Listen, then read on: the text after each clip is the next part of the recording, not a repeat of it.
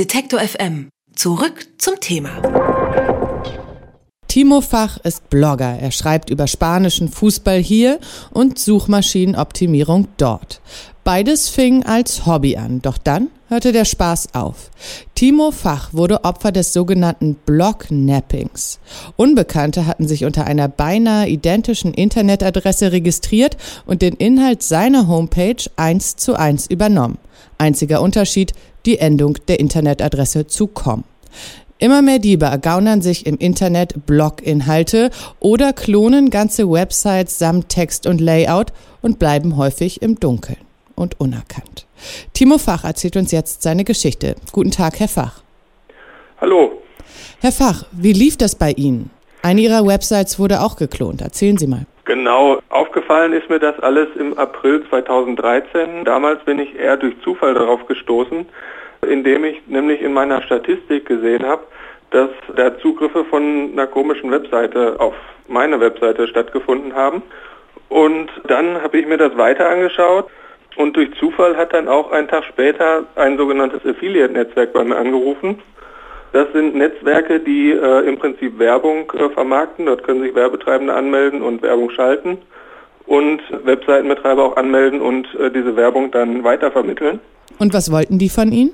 Die wollten wissen, wie es sein kann, dass es bei meiner Webseite, also im Prinzip bei der Kopie von meiner Webseite, zu so vielen Stornierungen gekommen ist. Da war ich natürlich erstmal ganz baff, weil ich bis vor einem Tag von der Kopie gar nichts gewusst hatte mhm. und ich auch davon ausgegangen bin, dass es im Prinzip sich nur um eine Kopie handelt. Und die haben dann die Webseite im Prinzip kopiert und dann in so einem Affiliate-Netzwerk eingetragen. Mhm. Wie kommen Sie denn darauf, auf den Verdacht, dass dort Ihre Seite sozusagen kopiert wurde?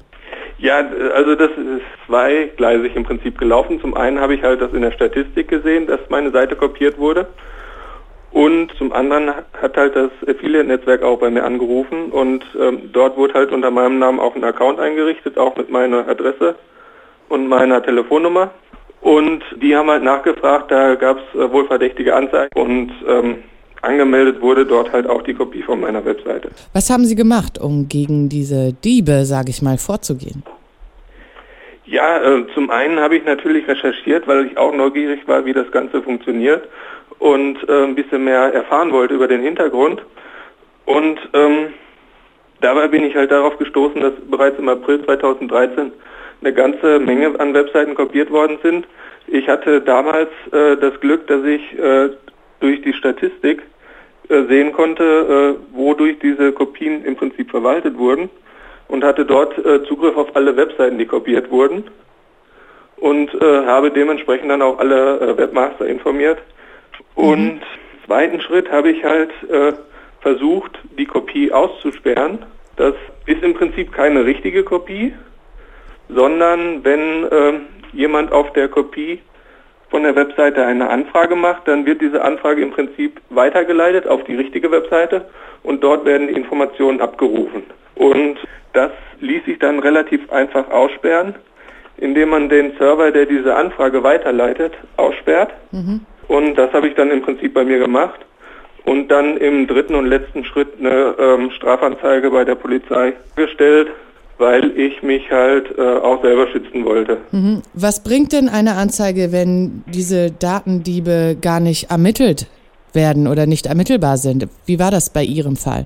Bei meinem Fall war das so, ich habe dann äh, eine gewisse Zeit später eine Vorladung bekommen zu einem äh, als Zeuge, bin dann äh, zu dem Kriminalkommissar gefahren, der äh, sich als einziger hier in dem Kreis mit Internet so ein bisschen halbwegs auskannte und ähm, habe den im Prinzip nochmal den Fall geschildert.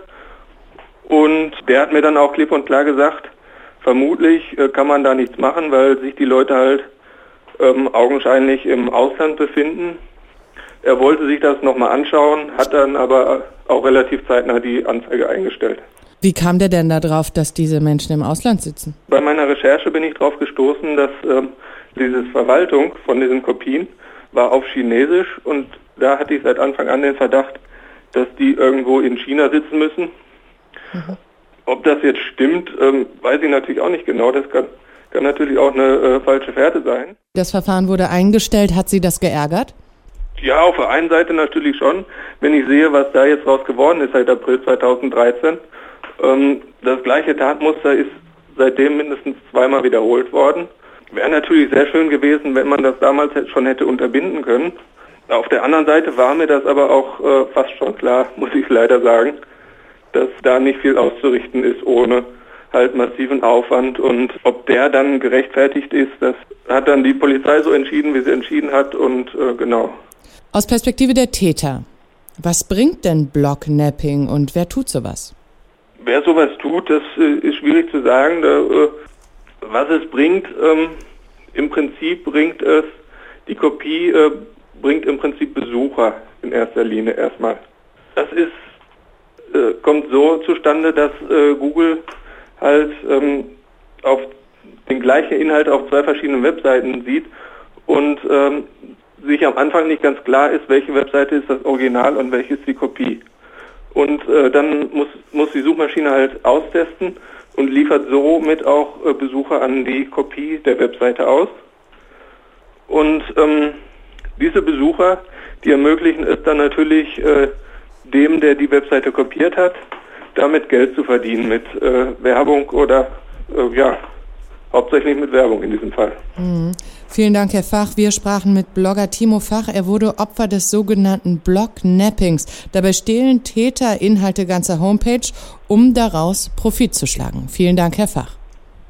Ja, kein Problem. Wie sich Betroffene möglicherweise dagegen wehren können, darüber spreche ich jetzt mit der Anwältin und IT-Expertin Frau Hanna Seifert. Guten Tag, Frau Seifert. Schönen guten Tag. Was können betroffene Blogger gegen Blognapping eigentlich tun? Gegen Leute, die Inhalte von Internetseiten klauen? Also rechtlich gibt es ähm, immer die Möglichkeit, eine Strafanzeige zu stellen. Denn betroffen sein könnten natürlich einerseits urheberrechtliche Verletzungen, wobei die in diesem Falle, glaube ich, nicht im Vordergrund stehen. Und äh, wenn ich das richtig verstanden habe, sind, wird gemutmaßt, dass Affiliate Betrug dahinter steht. Das bedeutet, dass Werbeeinnahmen ja umgeleitet werden sollen. Mhm. Und äh, dann würde also eher ein äh, Betrugstatbestand einschlägig sein. Mhm. Und Identitätsdiebstahl ja auch, wenn da etwas getan wurde im Namen ähm, des Betroffenen. Ja, das könnte auf alle Fälle äh, natürlich auch noch einschlägig sein und datenschutzrechtlich wären dann auch Ordnungswidrigkeiten Tatbestände sicherlich auch betroffen. Mhm. Wir haben ja gerade einen Fall von einem Fall gehört, wo der Betroffene Anzeige erstattet hat, die Ermittlungen aber ins Leere liefen bzw. eingestellt wurden. Muss man das hinnehmen? Ähm, da kann ich jetzt, ich kenne den konkreten Fall nicht genau. Man sollte auf, kann natürlich sicherlich äh, hinterherbleiben und immer wieder bei der Staatsanwaltschaft nachfragen. Ähm, wenn das halt in größerem Umfang der Fall sein sollte, dass solche Betrügereien stattfinden, dann könnte es ja auch ein Banden, bandengemäßes Vorgehen sein, sodass die Staatsanwaltschaft schon auch äh, ermitteln sollte. Sie hatten es gerade auch schon angesprochen, die Diebe sitzen hier mutmaßlich im Ausland bei diesem Fall. In China vermutet der Betroffene. Wie sind denn da die Erfolgsaussichten bei der Strafverfolgung? Also da habe ich jetzt persönlich keine, äh, keine Erfahrungen. Aber das läuft natürlich dann über Rechtshilfeabkommen, äh, die man initiieren müsste. Und da müssten Sie vielleicht dann doch mal einen Staatsanwalt fragen, wie deren Erfahrungen sind. Aber ich denke mal schon, dass es dort häufiger auch entsprechende äh, Zusammenarbeiten gibt. Also es gibt da sozusagen bilaterale Abkommen, die dann sowas regeln würden, ja, beispielsweise genau. zwischen China und Deutschland. Ja. Hm, sehen Sie denn weiteren Handlungsbedarf? Muss der Gesetzgeber mehr tun, um den Diebstahl von Inhalten im Internet international zu unterbinden? Also die urheberrechtlichen Tatbestände sind eigentlich recht gut geschützt international. Äh, sollte es Schwierigkeiten mit bestimmten Ländern geben, muss der Gesetzgeber natürlich darauf drängen, bilaterale Abkommen zu schließen, um da stärker auch zum Schutz und zu einer Durchsetzung zu kommen. Bei solchen Fällen, wir haben immer mal wieder so Wellen, wo etwas auftaucht im Internet. Und meistens ist es so, dass die, dass die Unternehmen oder die Betroffenen sich dann meistens technisch wehren. Ja. Mhm. So dass es immer die Frage ist, ob man rechtlich, ich meine, neue Gesetze entwickelt. Äh, das halte ich, persönlich bin ich da mal recht zurückhaltend, da wir grundsätzlich eigentlich die Tatbestände haben und wir die Sachverhalte auch ähm, gut eigentlich in den Griff kriegen könnten. Wie gesagt, es scheitert in der Regel dann meistens nur an bilateralen Abkommen, an einer besseren Zusammenarbeit auf der Arbeitsebene, sag ich mal, von äh, Polizei, Staatsanwaltschaft, ähm, auf dieser Ebene. Hm, also die Mittel müssten besser ausgeschöpft müssten, werden vielleicht. Die müssten besser genutzt werden. Ja. Mhm. IT-Expertin und Anwältin Hanna Seifert hat mit uns über die rechtliche Lage rund um das Thema Blocknapping gesprochen. Vielen Dank, Frau Seifert. Alle Beiträge, Reportagen und Interviews können Sie jederzeit nachhören im Netz auf detektor.fm.